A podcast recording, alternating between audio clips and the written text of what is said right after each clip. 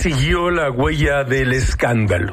El gobierno ha perseguido a un grupo de 31 investigadores y exfuncionarios del Foro Científico y Tecnológico y pidió órdenes de aprehensión. Gilga no recuerda algo así en mucho tiempo en el mundo de la investigación y de la ciencia. Tratar a los científicos como delincuentes. Gilga sigue el hilo de las redes de Raúl Trejo del Abre. El foro fue creado este asunto por el cual se les acusa como organismo autónomo por la Ley de Ciencia y Tecnología de 2012 que el CONACYT debía apoyarlo financieramente, me refiero al foro. No hubo ilegalidad alguna en recibir recursos y ejercerlos.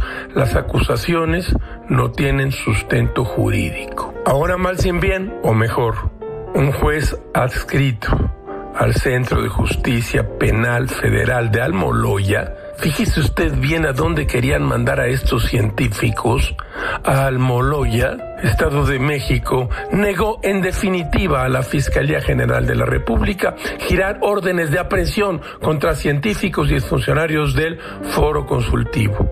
Él se pregunta, de verdad y sin mentira, ¿liberamos a Ovidio, el hijo del Chapo, y encarcelamos a 31 científicos?